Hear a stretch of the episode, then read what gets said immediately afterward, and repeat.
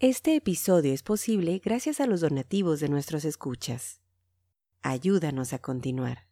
Gracias. Esto es el podcast de historiografía mexicana.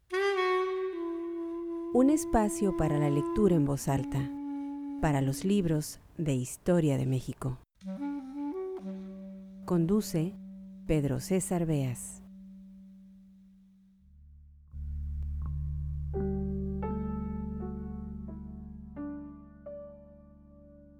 El historiador Daniel Cosío Villegas, a quien ya le hemos dedicado algunos episodios de este podcast, murió en los años 70 del siglo pasado. En sus últimos años de vida, publicó una trilogía de obras en las que analizó y puso a juicio la posrevolución, sus gobernantes y sus formas de hacer política. El sistema político mexicano, publicado en 1974, y el estilo personal de gobernar y la sucesión presidencial, estos últimos dos de 1975. Eran los años, los tiempos de Luis Echeverría en la presidencia, y don Daniel se daba a la tarea de hacer historia del tiempo presente. Analizar el singular proceso de transmisión de poder en México, el fenómeno del tapado o el tapadismo, esa eh, pues práctica distintiva del presidencialismo mexicano con la cual se demostraba el dominio y superpoder del Ejecutivo en turno, todo esto con el propósito, y estas son palabras de don Daniel, de ayudar a entender algo de nuestra vida pública. En su libro La sucesión presidencial, el historiador afirmaba que el Ejecutivo, en este caso era Luis Echeverría, al enemistarse con los empresarios, había desarreglado la economía nacional creando entre estos primero descontento, después desconfianza y al final temor. Por lo tanto, y como el mayor problema del país en aquellos años era económico, lo más probable era que el presidente se inclinara por un candidato que diera cierta certidumbre a la clase empresarial. Y no se equivocó don Daniel. El tapado había sido José López Portillo, quien venía de la Secretaría de Hacienda. El historiador no vivió, desde luego, para ver el desastre económico que ocasionaría el gobierno de Jolopo. Sin duda, mucho habría tenido que decir don Daniel de aquel gobierno y de la aún recordada y, digámoslo así, padecida crisis de 1982. Vamos pues a la lectura de algunos pasajes del libro de don Daniel, La sucesión presidencial, si bien es claro que el país ha cambiado de los años 70 a la fecha, no poco de lo que ahí se escribe persiste en el México del siglo XXI. Y el tema de la transmisión de poder del Ejecutivo sigue teniendo un lugar protagónico en la agenda política del país. Tan es así que hoy, grabo esto a mediados de 2021, ya se están barajeando algunos presidenciables para la contienda que será en 2024. Bienvenidos al podcast Historiografía Mexicana. Aprovecho como siempre para darles las gracias a quienes con sus amables donaciones hacen posibles estos episodios. No olviden visitar nuestro sitio historiografiamexicana.com. La sucesión presidencial por Daniel Cosío Villegas.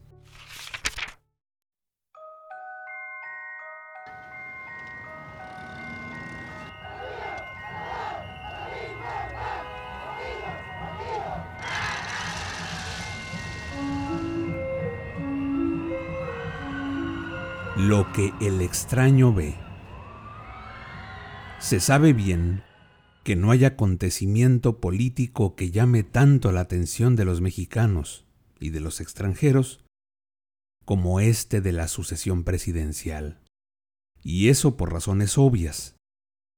Es bien conocida la observación hecha por antropólogos e historiadores de que el mexicano de todos los tiempos ha tenido frente al jefe de la tribu o del Estado una actitud de verdadera veneración, pues de tal ser superior espera el milagro de que con un gesto o una palabra le devuelva la riqueza o el bienestar. Y es un hecho también que el mexicano de hoy cree que del presidente depende, o parece depender, toda la vida nacional. De modo que para nadie puede ser indiferente que sea esta u otra la persona elegida. Después está el contraste conmovedor entre la primera etapa, la selección del ungido, o sea, el rey o sacerdote signado con el óleo santo, y la segunda, el lanzamiento público del candidato oficial del PRI. Aquella transcurre en un silencio y en una oscuridad que sobrecogen, mientras que la segunda arroba y fascina como una luz de bengala. En efecto, se presiente que la larga lucha de los miembros del gabinete presidencial, todos ellos aspirantes a la sucesión, se inicia desde el primer día del sexenio. Pero nadie, ni los mismos competidores, la ve o la escucha.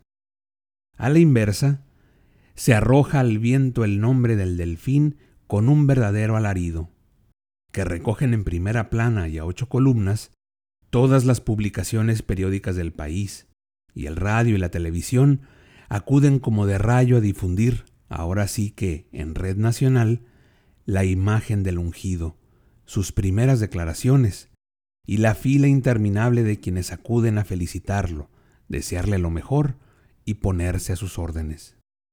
Viene enseguida la magna reunión en donde el futuro monarca acepta públicamente su postulación y en que se supone que esbozará su programa de gobierno. Para celebrarla, primero se habilitó el Palacio de Bellas Artes como el local de mayor capacidad, pero bien pronto se hizo en un viejo coso taurino, después en la Plaza Monumental, y en no lejano día estaremos en el Estadio Olímpico. Y no paran allí los festejos, pues ahora el candidato inicia su campaña electoral que lo lleva a todos los rincones del país. Lo siguen sus adeptos, invitados especiales y una turba de periodistas de la prensa, el radio y la televisión que transmiten día con día y durante seis largos interminables meses sus andanzas. ¿Dónde está? ¿Quién lo recibe? ¿Qué peticiones le hacen? Y sus ofrecimientos. Todo esto lo ve y lo escucha cualquier ciudadano pero nada sabe de la primera etapa del proceso, la del tapado, que durante ocho meses anteriores mantiene en suspenso a todo el mundo.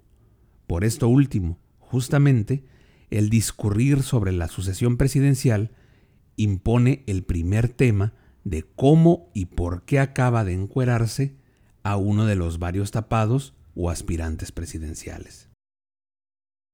Es curioso que en este punto difieren marcadamente la opinión del mexicano y la del observador extranjero.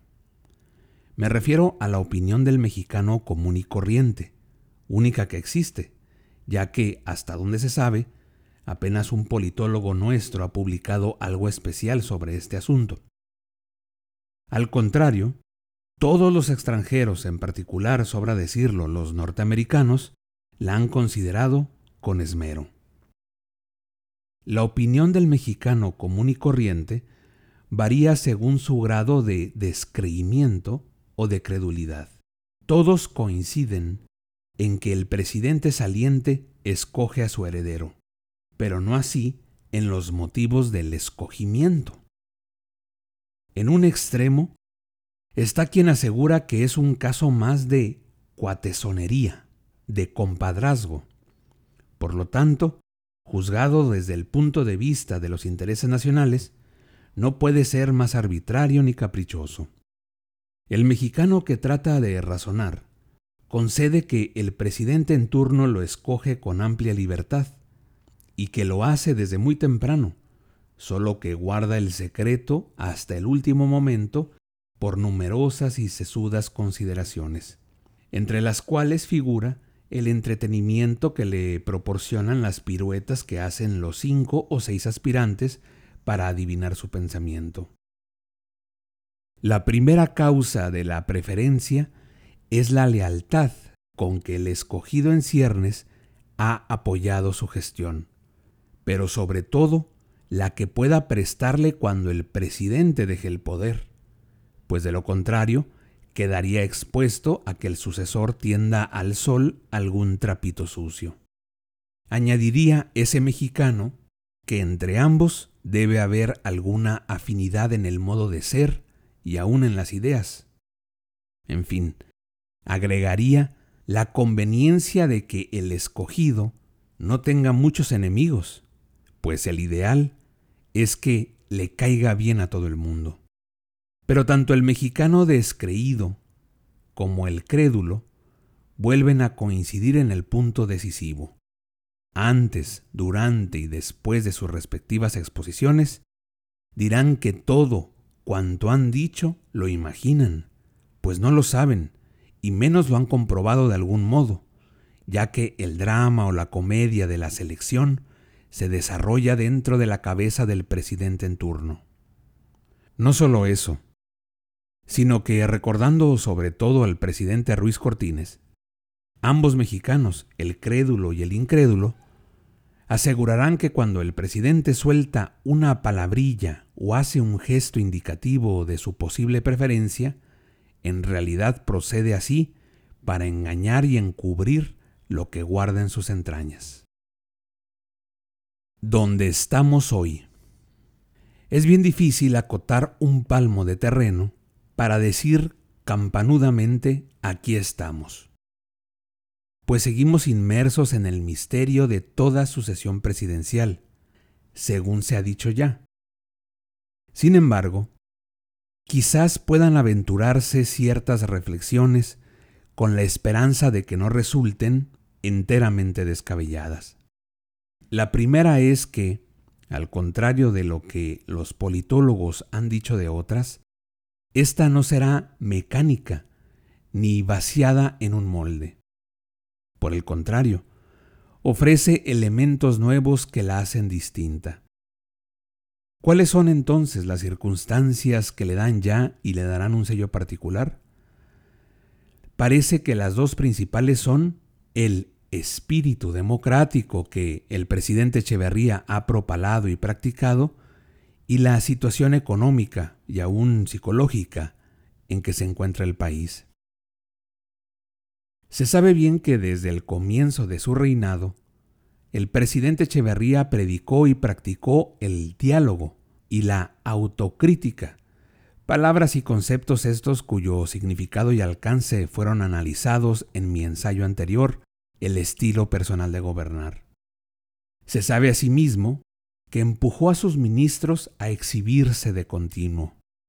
Más todavía, contrariando una tradición de casi medio siglo, él mismo ha expresado públicamente del modo más espontáneo opiniones sobre la sucesión e incluso ha hecho un retrato hablado del heredero ideal. El resultado de todo este ajetreo es que la opinión pública tiene una cierta idea de los miembros del gabinete, o sea, de los antiguos tapados y hoy semidesnudos. Muy deliberadamente se usa la expresión cierta idea, porque, en efecto, no se trata de una opinión cabal, honda y firme. Por el contrario, es limitada desde luego porque los aspirantes disponen para exhibirse de un escenario especial y por ello privilegiado. Después, porque como siempre hablan en nombre del señor presidente, resulta inseguro averiguar si así es o no, y en qué medida puede serlo, sobre todo cuando se trata de un presidente como el actual, que tiene y expresa opiniones sobre todo. La idea es externa o superficial, dado que se basa en una actuación pública, o sea, teatral, y no en un conocimiento directo y personal, y fuera de la luz enseguecedora de la televisión, pues los psicólogos nos han advertido hace tiempo que tras una máscara sonriente puede parapetarse un ánimo colérico y vengativo. En fin, la idea es incierta porque nuestra experiencia histórica señala que suele resultar un hombre radicalmente distinto de lo que era o parecía ser antes de lloverle del cielo el poder absoluto que tiene un presidente nuestro. Por eso, lo que realmente ha notado la opinión pública no es el conocimiento real de los problemas nacionales que pueden tener los aspirantes, su hábito de ponderar los pros y los contras de las varias soluciones que a todo problema se ofrecen, la destreza para lidiar con hombres y circunstancias adversas, etc. Lo que de verdad ha podido calibrar es el aspecto negativo, la torpeza administrativa o política. Es poco cierto, pero algo es algo, ya que ha permitido clasificar a los aspirantes en cuatro categorías. Los irremediablemente ineptos, los inocentes o torpes políticos, los que por una razón específica, no por fuerza la ineptitud, quedan descartados, y los viables. El desarreglo de la vida nacional, por lo que toca, sobre todo a su aspecto económico, crea una situación, si no enteramente nueva, sí nueva en grado visible. Como efecto de factores externos o internos que todos conocemos o presentimos, la situación económica del país es mala, y es de temerse que no mejore sensiblemente. Es de presumirse entonces que tanto el presidente pero sobre todo su sucesor, vean en el arreglo de la economía la tarea mayor y más urgente, y al mismo tiempo una espléndida oportunidad para que el sucesor se luzca y cobre una fama que puede llegar a tener tonos históricos. Si bien nuestros radicalones se resisten a admitirlo, la verdad de las cosas es que la iniciativa privada los negociantes o los empresarios, como quiera llamárseles, siempre han tenido poder en México y que siempre lo han compartido con el gobierno. Solo que, de acuerdo con el momento o la época histórica, se lo reparten en distintas proporciones. El de los negociantes se aproxima al cero cuando entra en la capital de la República un ejército revolucionario victorioso, lo mismo Porfirio Díaz tras su victoria que Obregón en 1914 o 1920. Pero cuando cede un poco la marejada revolucionaria y se impone la tarea de reconstruir y producir, los negociantes comienzan a ganar más poder, en detrimento, claro, del poder oficial. En nuestra historia reciente se ven muy claras esas alternativas. El poder de los iniciativos disminuye perceptiblemente en la era cardenista, pero comienzan a recobrarlo con Ávila Camacho. Más todavía durante el gobierno de Alemán, hasta llegar a proporciones considerables en el sexenio de Díaz Ordaz. Echeverría ha rebajado bastante ese poder privado, pero en gran medida desarreglando la economía y creando entre los empresarios primero descontento, después desconfianza y al final temor. Ahora bien, si el sucesor de Echeverría admite como ineludible e impostergable encarrilar la economía nacional, tendría que acudir a los negociantes, pues sin ellos la tarea se hace literalmente imposible porque producen, venden e invierten en una magnitud mayor que el gobierno. Esto quiere decir, para concentrarse al punto que aquí interesa, que en esta ocasión la iniciativa privada tendrá o puede tener algo más que decir sobre la sucesión presidencial de lo que le ha sido dable en otras épocas. Pero también levantarán la voz los obreros y los campesinos, ya que gran parte de nuestro desarreglo económico se traduce en una inflación que parece no tener término y que afecta directa y vivamente a los obreros y a los campesinos. Esto sin contar con que el alza del costo de la vida le da a los líderes obreros, en especial, claro, a don Fidel, el de aquí, una espléndida ocasión para seguir agitando el charco y hacerse pasar por los defensores arrojados o intransigentes del proletariado mexicano. De esta situación particular brota una nota de novedad y de incertidumbre en la próxima sucesión presidencial, pues cada uno de los aspirantes tiene que manobrear para conquistar el favor o por lo menos la tolerancia de los sectores empresarial, obrero y campesino, faena que requiere un tacto muy fino. Pero tampoco cabe engañarse. Ninguno de estos sectores es lo bastante fuerte para pronunciarse abierta, claramente por un aspirante, y defenderlo. La iniciativa la seguirán conservando el presidente y los jerarcas del PRI, pero todos ellos deben estar preparados a oír un veto claro y hasta alguna acción reprobatoria indudable que además puede dañar al gobierno y de paso al país. Todo esto hace novedosa, incierta e inquietante la próxima sucesión presidencial. La sucesión presidencial por Daniel Cosío Villegas.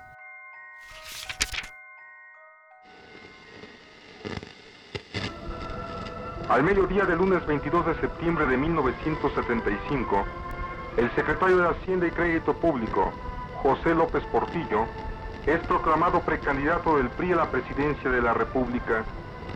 El anuncio es sorpresivo. Los politólogos y gente del pueblo comentan el hecho.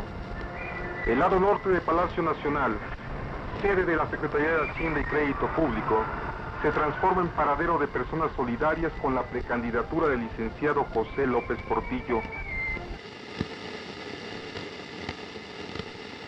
Escucha todos nuestros episodios en historiografiamexicana.com.